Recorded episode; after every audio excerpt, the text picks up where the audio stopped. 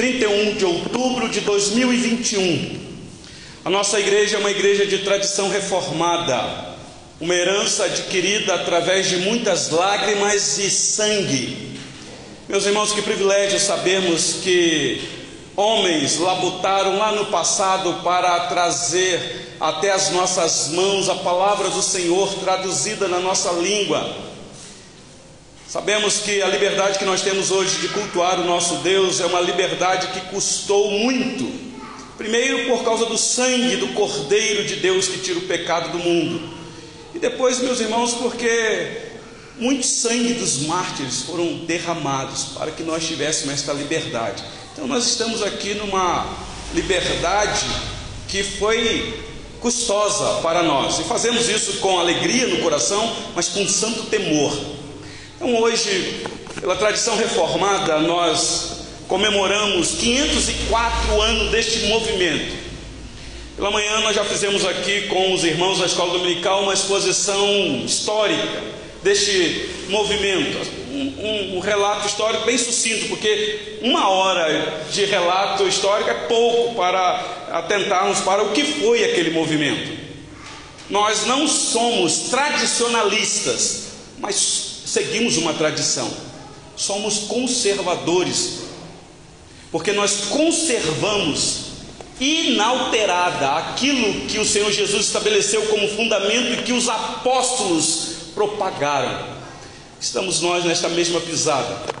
E como você percebeu, todo o ato do culto é, é, convergiu para esse momento da exposição das Escrituras. Então eu gostaria de convidá-los, mesmo assentados, abrir a palavra do nosso Deus na carta que o apóstolo Paulo escreveu aos Romanos, no capítulo 3. Hoje eu quero expor com vocês aqui um texto que do texto eu vou tirar aqui uma doutrina muito querida para nós, que é a doutrina da justificação pela fé.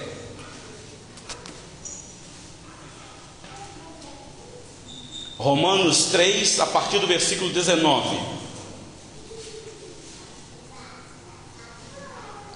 Meus irmãos, é uma bênção louvar o nosso Deus, ter voz, disposição, mas se você tiver voz para louvar a Deus e não, e não tiver ouvido para ouvir a voz de Deus, nada vale o teu louvor.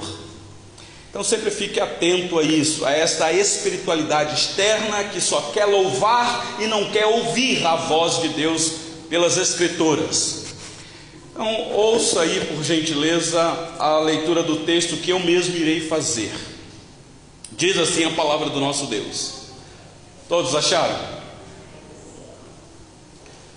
Ora, sabemos que tudo que a lei diz, aos que vivem na lei o diz para que se cale toda a boca e todo mundo seja culpável perante Deus visto que ninguém será justificado diante dele por obras da lei, em razão de que pela lei vem o pleno conhecimento do pecado. Mas agora, sem lei, se manifestou a justiça de Deus testemunhada pela lei e pelos profetas. Justiça de Deus mediante a fé em Jesus Cristo, para todos e sobre todos os que creem porque não há distinção, pois todos pecaram e carecem da glória de Deus, sendo justificados gratuitamente por Sua graça, mediante a redenção que há em Cristo Jesus, a quem Deus propôs no seu sangue, como propiciação mediante a fé, para manifestar a Sua justiça por ter Deus, na Sua tolerância, deixado impunes os pecados anteriormente cometidos tendo em vista a manifestação da sua justiça no tempo presente, para ele mesmo ser justo e o justificador daquele que tem fé em Jesus, em Jesus. Onde pois a jactância foi de todo excluída? Por que lei? Das obras? Não, pelo contrário, pela lei da fé Concluímos, pois, que o homem é justificado pela fé independentemente das obras da lei. É, porventura, Deus somente dos judeus? Não o é também dos gentios? Sim, também dos gentios, visto que Deus é um só, o qual justificará por fé o circunciso e, mediante a fé, o incircunciso. Anulamos, pois, a lei pela fé? Não, de maneira nenhuma. Antes, confirmamos a lei. Vamos orar, meus irmãos, mais uma vez, rogando ao Senhor que, pelo poder do seu Espírito, abra o nosso entendimento depois do texto lido e nos abençoe na compreensão da mensagem que será exposta nesse momento. Então eu quero convidar você, mesmo assentado, se você quiser curvar a sua cabeça, fechar os olhos e você orar por você, pedindo ao Senhor que fale ao teu coração através da mensagem que será explicada do texto lido. Vamos orar, meus irmãos.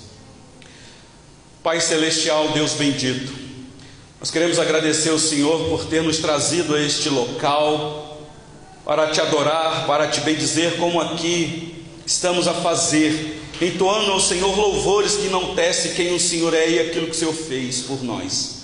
Agora estamos diante da bendita palavra do Senhor, palavra santa, viva e eficaz. Pedimos-te, ó Deus, que ilumina a nossa mente no poder do teu Santo Espírito, esclarece a nossa mente para compreender a vontade revelada do Senhor neste texto. Agradecemos, Senhor, pela tua palavra bendita, que chegou até as nossas mãos, traduzida na nossa língua, e agora, Senhor, depois de lida aqui neste local, precisamos, Senhor, na explicação, ter o auxílio do teu bendito Espírito, para não ser apenas uma pregação simples, secular, intelectual, mas que seja uma mensagem espiritual, que não fique somente na nossa mente, mas desça para o nosso coração. Eu oro assim por mim e pelos meus queridos irmãos que aqui estão. E também rogo por aqueles que possivelmente irão ouvir esta mensagem.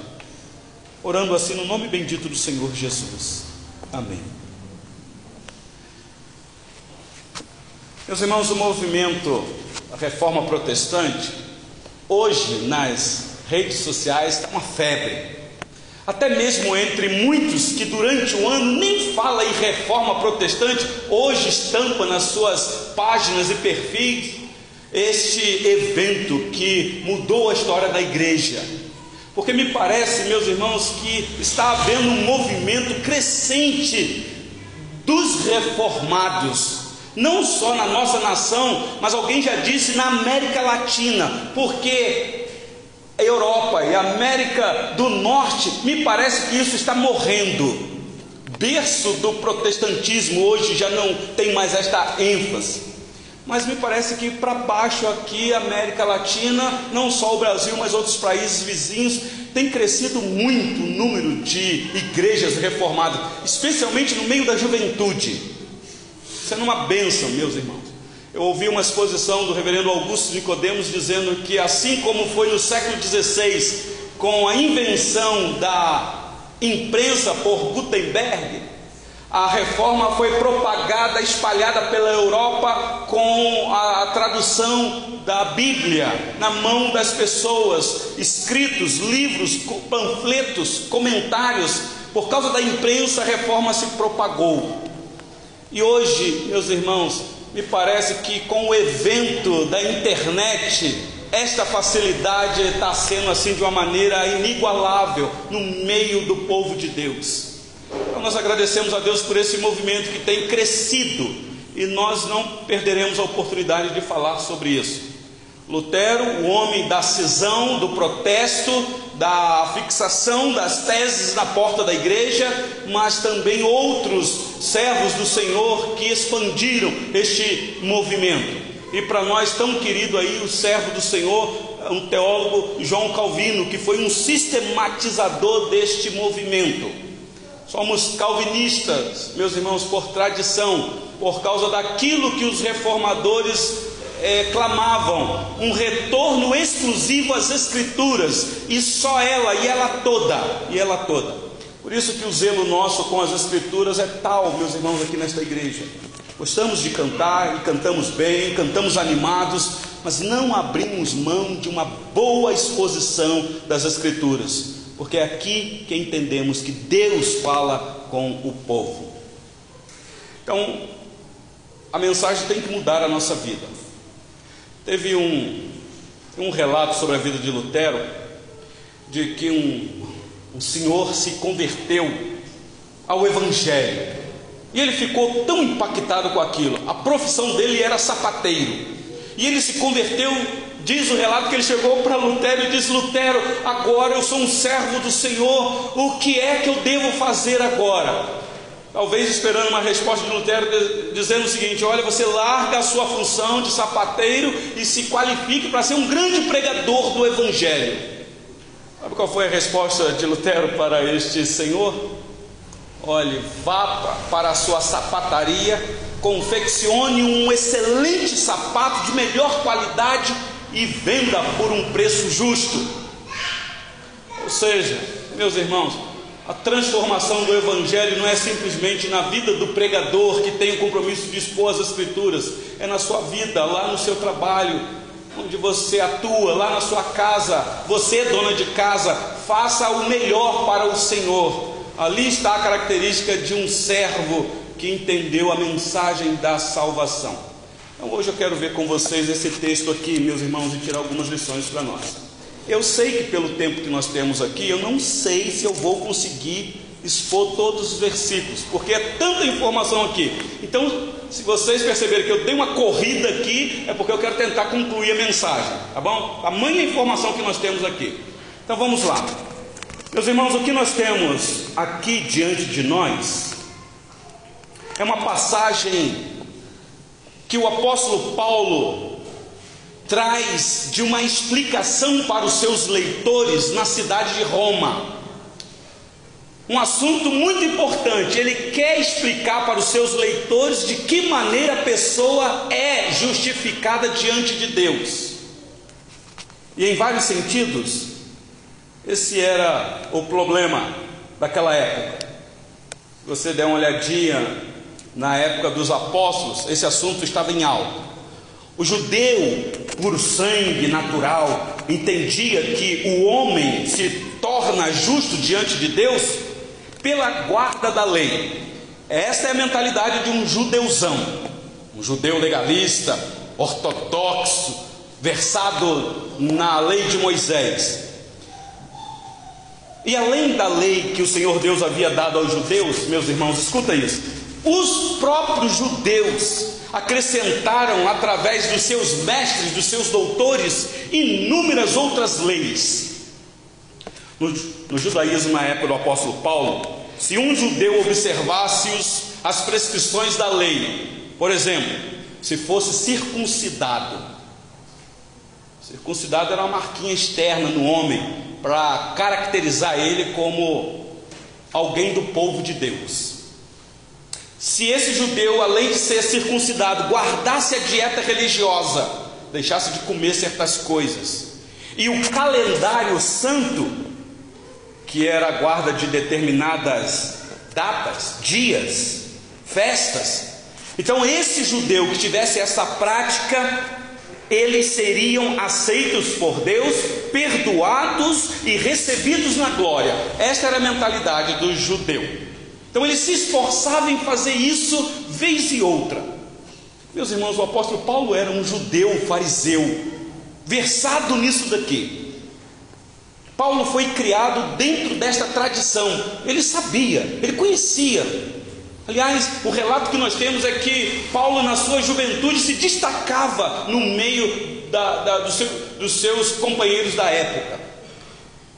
Mas um dia, no caminho de Damasco, ele teve um encontro com o Senhor Jesus Cristo ressurreto, uma, uma reluzente luz. Ele aparece de maneira extraordinária. E ali Paulo compreendeu, depois daquele encontro com o Senhor Jesus, compreendeu que Jesus Cristo é aquele de quem a lei e os profetas falavam, e que o homem é salvo não pela guarda da lei, porque a lei apontava para Cristo. Paulo compreendeu isso claramente. E Paulo entendeu que o propósito da lei é mostrar a necessidade de um Salvador. Isso foi ficando claro na mente dele. E esse Salvador era aquele homem que foi crucificado, Jesus Cristo, a quem Paulo perseguia. Então, meus irmãos, essa compreensão ali no caminho de Damasco, em Paulo, e vocês sabem que Paulo estava numa empreitada de perseguir os cristãos. Ele era contra a fé cristã. Isso então mudou completamente o entendimento dele acerca da salvação. Aqui é um assunto sobre soteriologia, de como a pessoa é salva, de como ela adquire esta salvação. E Paulo passa a ensinar que as pessoas são salvas e justificadas dos seus pecados, não por guardar a lei, como ele mesmo havia acreditado até aquele dia, mas na verdade é somente pela fé em Jesus Cristo, sem as obras da lei. Ele entendeu isso. Foi um desses textos de Paulo que impactou a vida de Lutero, quando ele lê lá no capítulo 1, versículo 17, que o justo vive pela fé ou por fé. E alguém disse que Lutero leu isso à luz de uma lamparina, quando tudo parecia escuro, perdido. Lutero lê: o justo vive pela fé, ou seja, ele é alcançado, ele é salvo pela fé, ele é justificado por fé. Então, meus irmãos, quando Paulo escreve esta carta aos Romanos, a igreja lá na cidade de Roma, Paulo tem planos aqui de visitar esses irmãos e não permanecer muito tempo naquela igreja. Ele quer ser conhecido, se ele não era ainda totalmente daquela comunidade, e ter o grande apoio daquela comunidade numa missão, porque Paulo era um missionário nato, Paulo era um evangelista peculiar, a missão dele era anunciar Cristo, a missão dele era esta. Aliás, ele foi chamado, separado para o Evangelho. Então ele quer pregar o Evangelho, ele quer expandir o reino de Deus. E ele tem uma região que ele mapeou e que ele descobriu que o Evangelho ainda não havia chegado lá. Então ele, ele tem esse plano. E era a Espanha. E se você pegar norte da Europa, ele quer passar pelo, por Roma e subir mais um pouco e chegar até a Espanha. Se você quiser saber disso, abre a sua Bíblia rapidinho aí, aí mesmo em Romanos capítulo 15. É ele que diz isso. Quer ver? Romanos 15, versículo 24.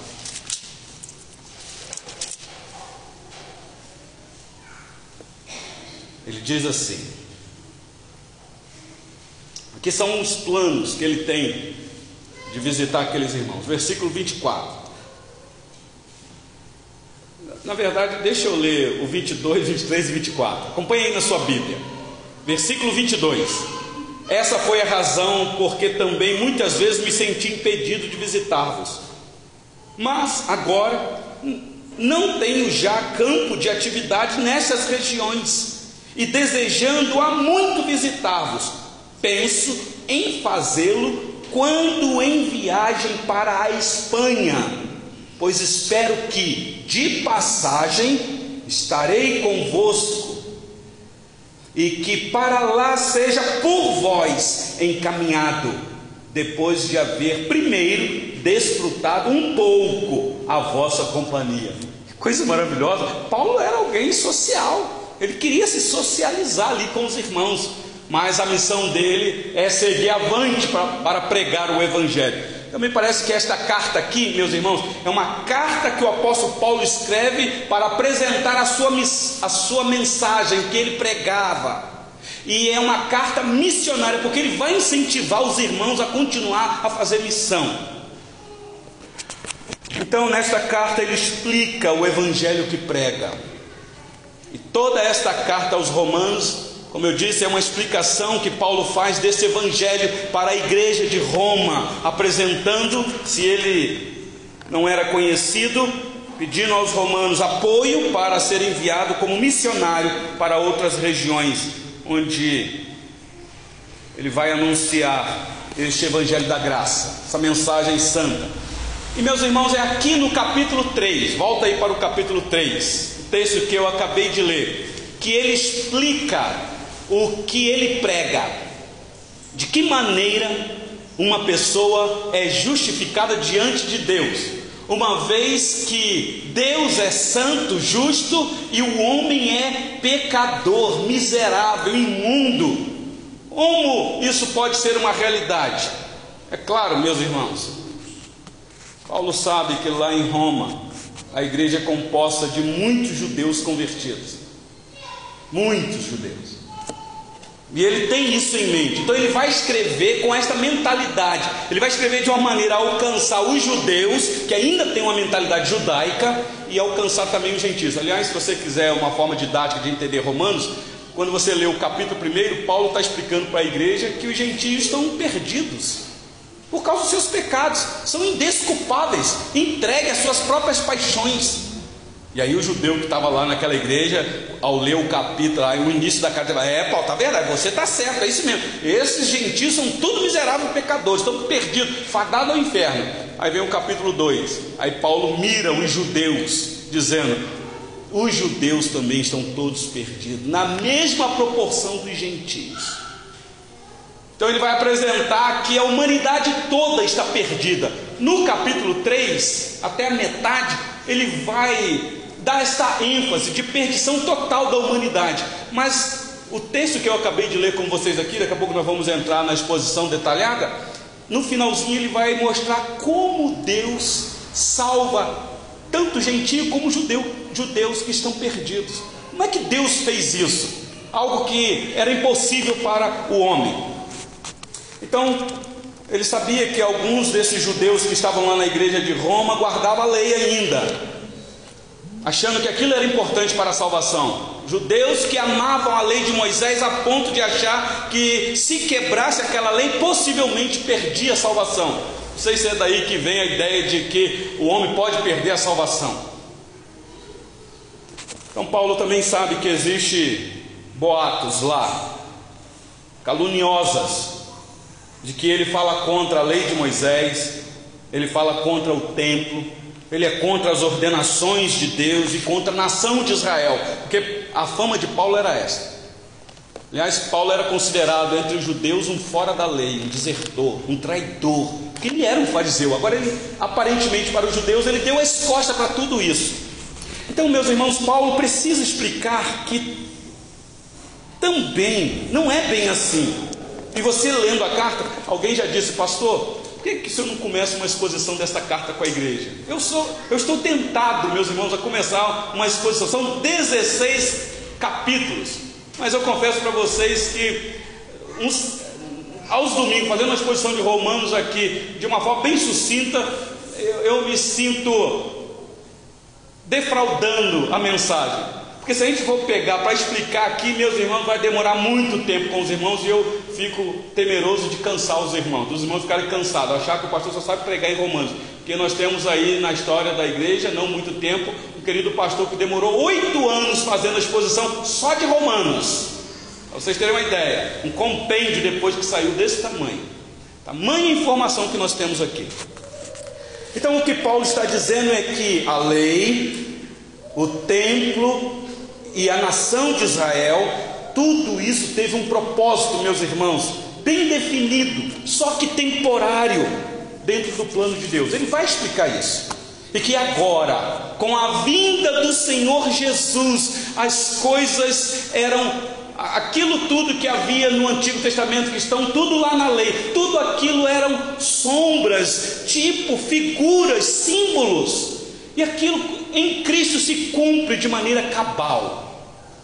Elas deixaram de ter importância escatológica, importância salvadora, teológica. E agora, a igreja espalhada no mundo, inclusive lá em Roma, é povo de Deus, tem uma nova mentalidade, entra numa nova fase.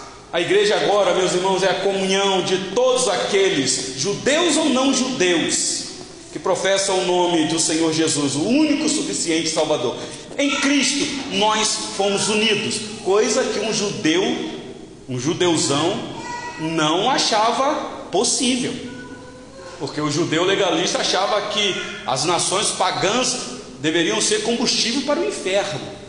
Agora Paulo vem dizendo: não, em Cristo agora há uma união dos judeus e dos gentios. Então, todas a, essas questões, meus irmãos, estava na mente do apóstolo Paulo e sendo discutida naquela época. Por isso que eu estou forçando isso daqui para você entender o porquê Paulo escreve desta maneira.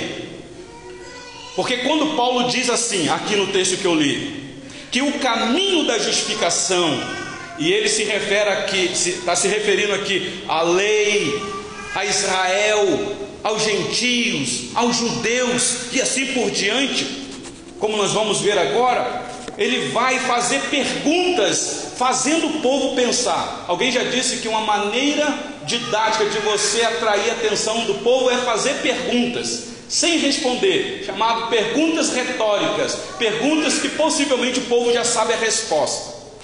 Então, como o homem é justificado diante de Deus? Eu estou repetindo, talvez você já deve estar aí na sua mente tentando achar uma resposta.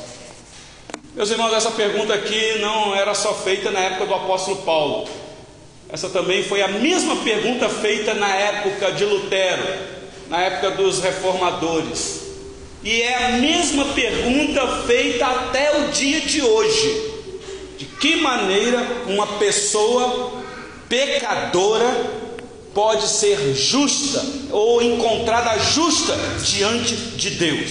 Então você preste atenção, porque essa resposta pode te ajudar, talvez em alguém que vai lhe questionar a sua fé. E aí você então, pelas escrituras, já pode ter aí uma resposta. Meus irmãos, porque esse é o ponto central de toda religião. Seja você que está aqui nessa noite, que já nasceu no meio do, da, do, dos evangélicos, né? nasceu na igreja, como se diz, ou você que veio de uma outra religião. Toda religião tem esse ponto central. Para que as religiões existem? Se não para isto, meus irmãos.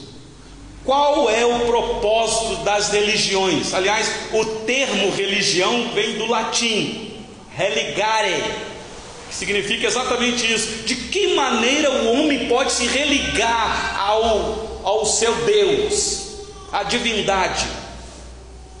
que maneira o homem pode se reconciliar com Deus e viver em paz com Deus. E aí você vai ver nas outras religiões como que é feita essa é, essa, essa prática para apaziguar a ira do, do divino. Então vamos ver o que Paulo nos ensina aqui, meus irmãos, e que foi redescoberto na reforma e que tem que ser proclamado hoje por toda a geração. Nós, os nossos filhos, e os filhos dos nossos filhos. Eis aqui uma grande responsabilidade nossa, de aprender isso de uma maneira tão certa e passar para os nossos filhos, porque a nossa geração está morrendo, meus irmãos, e uma nova geração está se levantando, e depois irá se levantar uma outra geração. O desafio é a futura geração que irá se levantar, será que vão permanecer nas mesmas pisadas nossas? Ou será uma geração que nem mais irá lembrar do Deus que nós servimos, como já aconteceu na história do povo de Deus. Então preste atenção nisso, pais que estão aqui, o zelo de você ensinar os teus filhos no caminho do Senhor.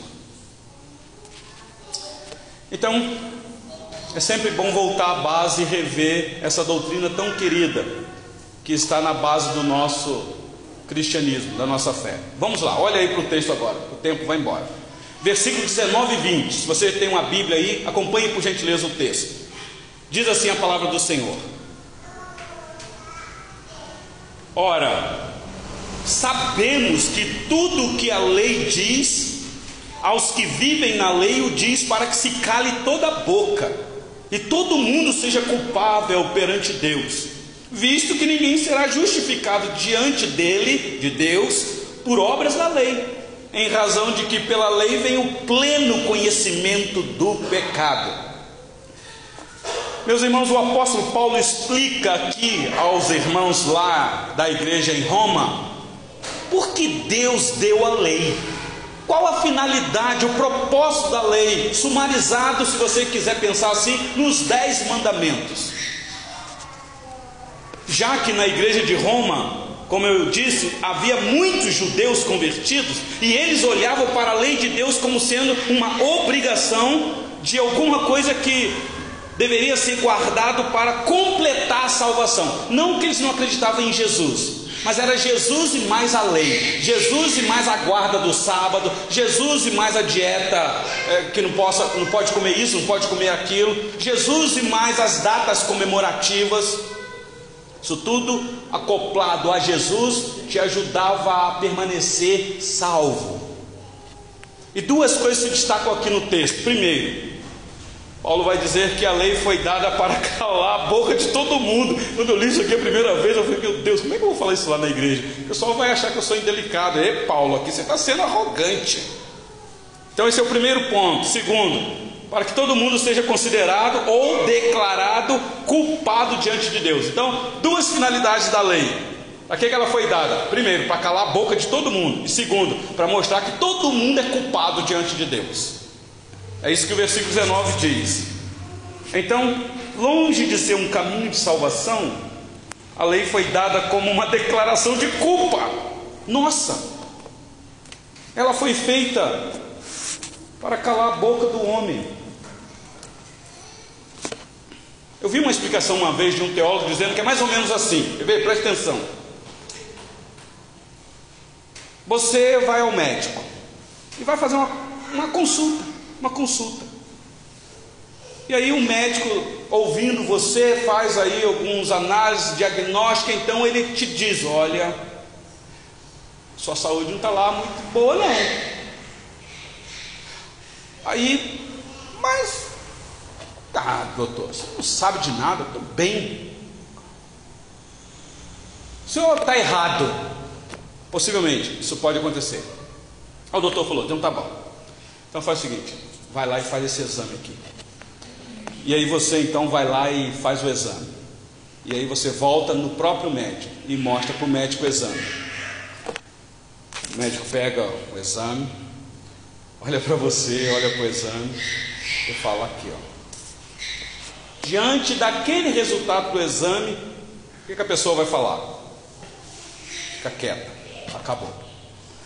Então preste atenção no detalhe aqui, eu estou usando essa analogia, analogia para vocês entenderem. A lei foi dada apenas como resultado do exame, que nós todos temos problema, estamos com a doença mortal. Então a lei foi dada exatamente para isso. Quando nós fizemos aqui a exposição dos Dez Mandamentos, vocês devem ter percebido isso. Então, claro, qual o propósito da lei? Meus irmãos, Deus na Bíblia nos diz claramente, de Gênesis a Apocalipse, nós somos pecadores, herdamos pecado de um casal, somos culpados, estamos a passos largos para o inferno, toda a humanidade. Se você me perguntar assim, vou repetir o que eu ouvi: o que é que uma pessoa faz para ir para o inferno? Nada, ela já nasce indo para o inferno. Só que o que acontece com o arrogante? Que isso, pastor? Eu? Inferno? Que isso? Poxa, pastor, o que, que eu fiz para ir para o inferno?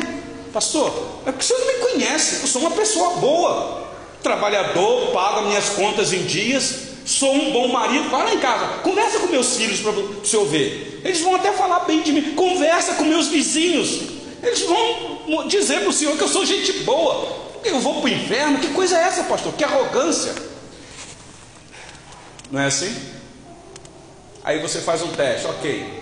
Vamos pegar os dez mandamentos e aferir se você é gente boa mesmo. E aí você começa a listar. Isso, isso, isso. Aí vai lá. Aí vem uma outra desculpa, pastor. Pera lá, mas é porque também, né, pastor? É, quem que não é, né, pastor? Existe gente pior do que eu, pastor.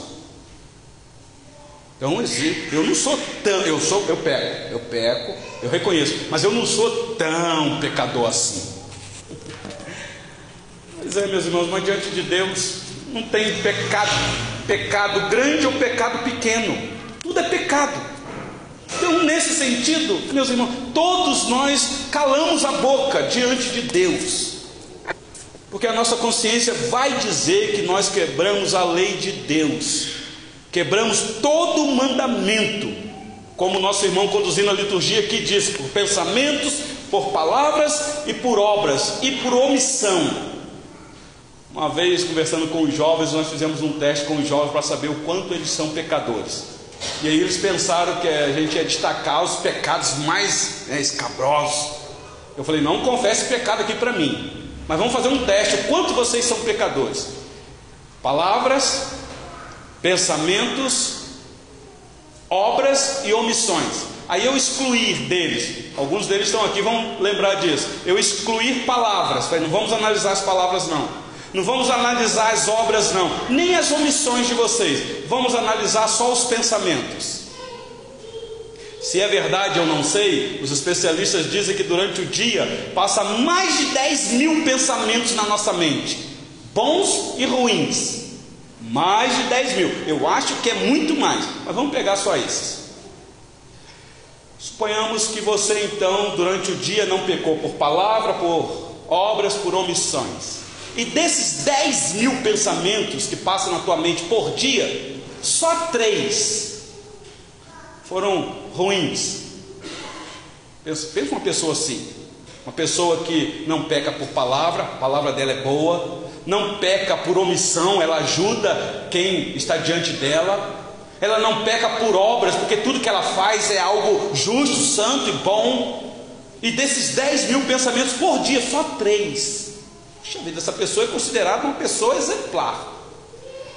E aí no dia, três pensamentos ruins. No final de uma semana, 3 vezes 7, 21. No final de um mês, no final de um ano, e aí você soma a sua idade. Se Jesus voltar hoje como justo juiz que ele é, e lhe chamar no tribunal dele, e pegar os autos do processo, e descobrir que você quebrou o mandamento dele não sei quantas mil vezes, só no pensamento. Você acha que é que você vai merecer naquele dia, diante do tribunal de Deus. Mas eu quero dizer para você que não precisa ter tantos mil pensamentos ruins para merecer o inferno. Basta um durante toda a sua vida, pensamento ruim, você já é merecedor do inferno. Meus irmãos, nós somos muito mais pecadores do que imaginamos.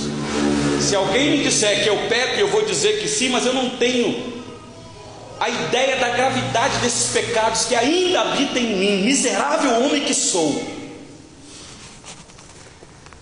Versículo 20, olha aí comigo rapidinho. Visto que ninguém será justificado diante dele, de Deus, por obras da lei, em razão de que pela lei vem o pleno conhecimento do pecado. Meus irmãos, preste atenção aqui. A lei vem para nos deixar culpados diante de Deus.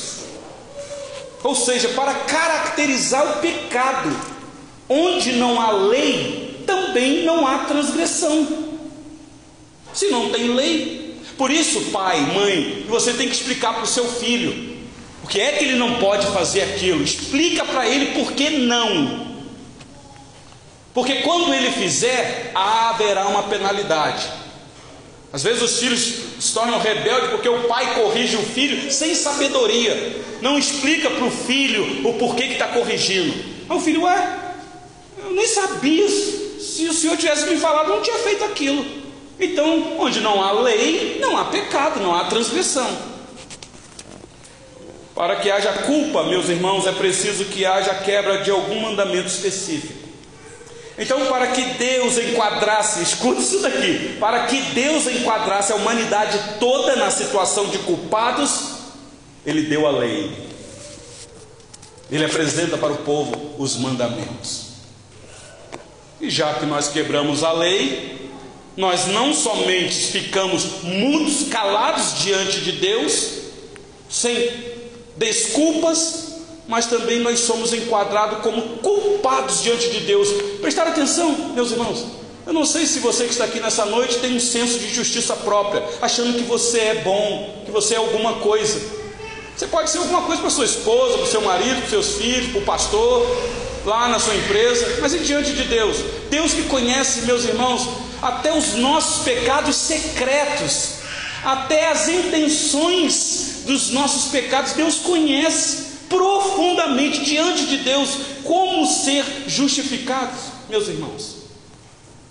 Então, longe de ser um caminho de salvação, a lei, na verdade, vem como uma declaração da nossa culpa e vem para nos silenciar diante de Deus. Por isso, santo temor na presença do Senhor. Ah, não, aqui nós temos liberdade para adorar o Senhor, então eu posso adorar da maneira que eu quiser, no tom que eu quiser. Espera lá, meus irmãos. Você sabe quem é você diante de Deus? Todos os servos do Senhor no passado, quando se aproximava da santidade de Deus, o sentimento era: eu vou morrer. Eu não mereço estar aqui porque eu sei quem eu sou. É por isso que Deus deu a lei. E Paulo explica isso. Então, vejam, meus irmãos, a loucura dos judeus na época do apóstolo Paulo de querer se salvar guardando a lei. Por isso é que eles muitas vezes eles deixavam a lei para lá. Ah, por mais que a gente se esforce, por mais que a gente tente, a gente não consegue. É cai, levanta, cai, levanta, cai, levanta. Seria a mesma coisa, voltando àquela analogia que eu disse para vocês aqui, da pessoa querer ser curada da sua enfermidade, tentando resolver o seu problema com o exame. O pregador que usou essa analogia, ele disse: Imagina a pessoa que recebeu o diagnóstico no exame, que ela está doente, e ela leva aquele resultado para casa, faz uma oração em cima daquele resultado, coloca uma panela de água no fogo para ferver e coloca o exame lá dentro. E vai fervendo aquele exame e orando, fervendo, e aí depois, com a água refresca um pouquinho, ele começa a tomar o, o chá do resultado daquele exame, para achar que vai curar. Você acha que vai curar, meus irmãos? A solução é outra. Aquele resultado não vai resolver o problema da enfermidade. Tem que haver uma cirurgia externa daquele resultado. Então, cuidado aí com essas loucuras que são oferecidas aí para resolver problemas imediatos. Infelizmente temos visto isso por aí. Água benta, água santa, sei lá o que. Hoje não pode nem mais se colocar água em cima da televisão, porque a televisão ficou tão moderna, fininha, que você tem que colocar agora do lado, né? Então mudou a estratégia. Você beber aquela água lá para ser curado. Então, meus irmãos, é uma bobagem hoje as pessoas tentarem merecer de Deus a salvação ou receber o favor de Deus tentando guardar a lei, especialmente os mandamentos. A lei nos traz o pleno conhecimento do pecado e não a salvação. Olha comigo o versículo 21.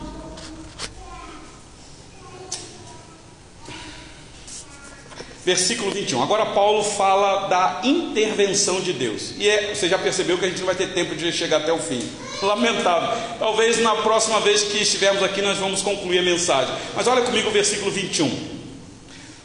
Mas agora, olha, Paulo coloca o povo numa situação de depressão, de desânimo, dizendo: Meu Deus, se não há solução, então como é, qual é a solução? Então lembre que nós estamos tentando responder a pergunta: como um homem, homem eu digo genérico, homem e mulher, pode se justificar diante de Deus, ou ser encontrado justo diante do Senhor? Olha o que Paulo diz aí: mas agora, sem lei, se manifestou a justiça de Deus testemunhada pela lei e pelos profetas.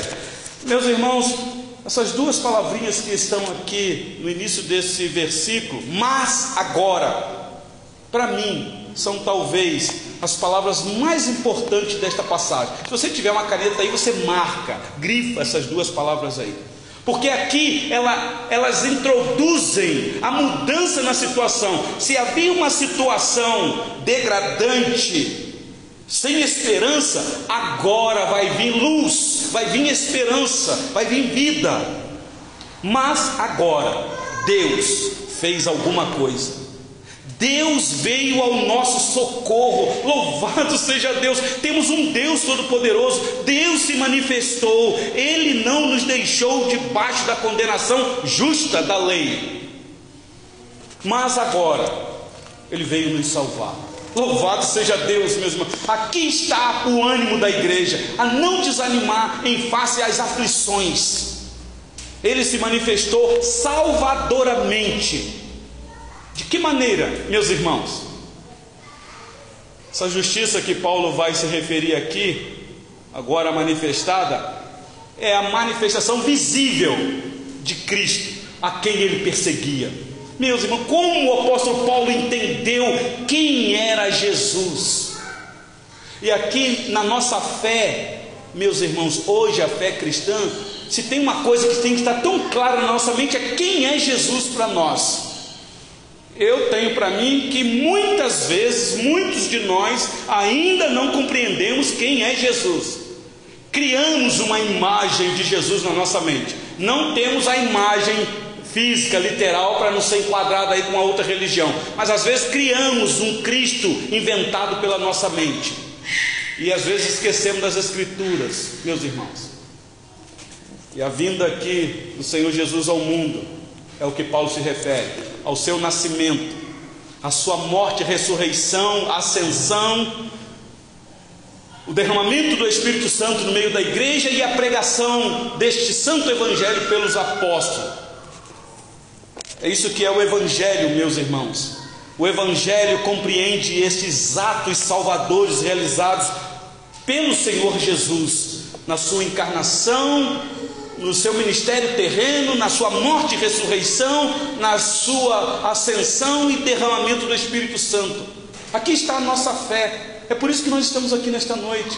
A reforma protestante trouxe de volta isso às nossas mãos, coisa que na época os irmãos não tinham mais, eles tinham outras coisas, barganha com Deus e muitas outras coisas.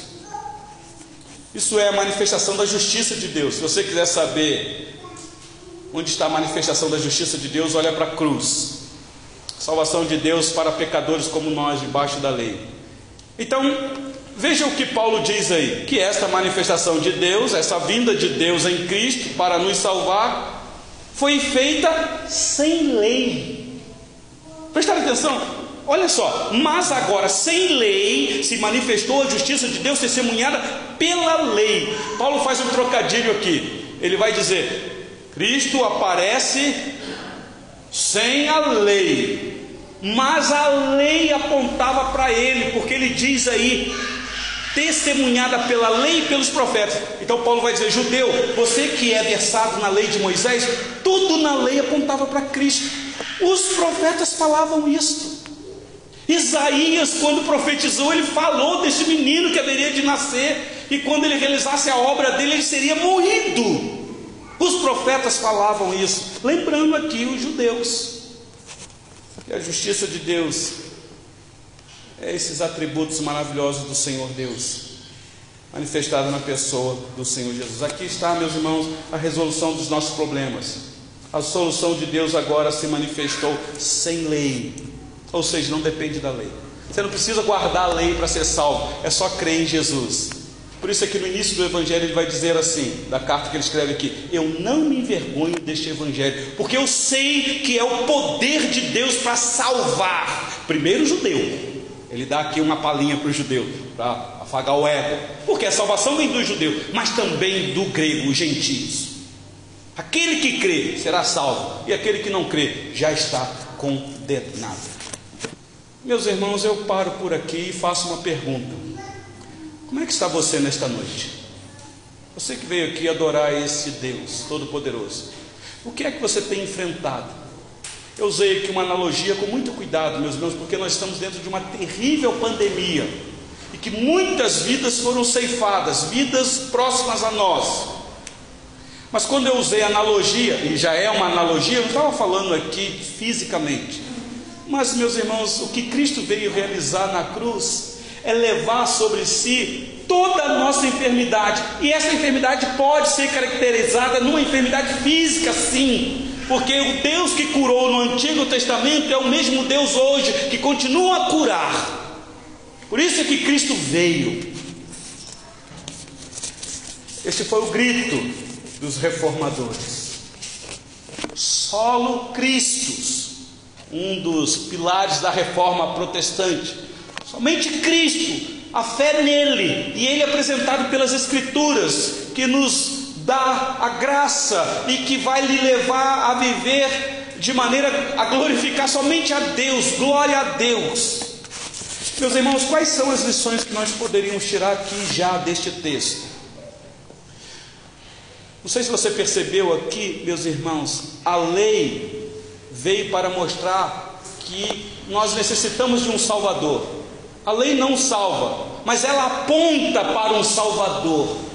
Alguém já disse que a lei é uma vara que bate no Adão atrás da moita. Alguém usou essa figura aí, eu achei muito interessante. E Adão somos todos nós, lá atrás da moita, escondido por causa do pecado. E a lei então começa a bater lá na moita e pega na gente. E aí você sai de trás da moita. E aí, nu, encontra Cristo. E Cristo então te reveste com uma vestimenta santa. Então a lei aponta para uma necessidade de justificação. E aí você vai perguntar, pastor, então eu não preciso mais da lei? Bom, na, na, próxima mensagem você vai entender que a lei é necessária, porque agora Cristo, que nos salva gratuitamente, o texto explica isso, pega na nossa mão e leva de novo para a lei, como caminho de santificação. Eu estou usando as palavras de Lutero, que disse que a lei nos aponta a Cristo e Cristo nos retorna a lei como caminho de gratidão. Então você que está aqui nessa noite, que já foi salvo, que crê no Senhor Jesus, se você me perguntar assim, pastor, como devo viver de maneira a agradar a Deus?